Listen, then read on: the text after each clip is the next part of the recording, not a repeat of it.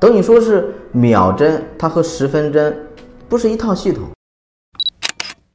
今天呢，就讲一下手表为什么要停秒啊？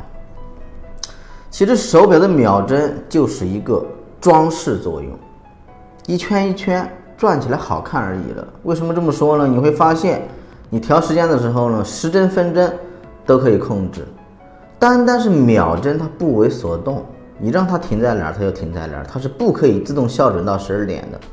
等于说是秒针，它和十分针不是一套系统。明白了吧？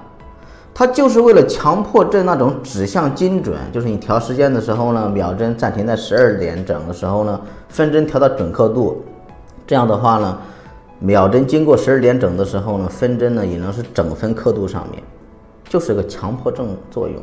如果你不这么调的话呢，秒随时都走的是错误的。所以秒针的装饰性是大过实际作用的，因为你调秒针的时候呢，你还得预判，你还得有技巧。对不对？比较累啊，所以呢，机芯不停秒，反而我觉得在耐用上面会更加可靠。老是这样摩擦也不是个事儿。但是呢，有秒针如果不停秒呢，时间总是调的不那么精准。这其实是一个比较无奈的抉择罢了。我觉得听懂了就行了吧，听个乐儿吧。如果说你很强迫症。非常想让那个时针、秒针、分针这三根针都走得很准，起码准在刻度线上面的话呢，欢迎关注我，我做个教程教你们。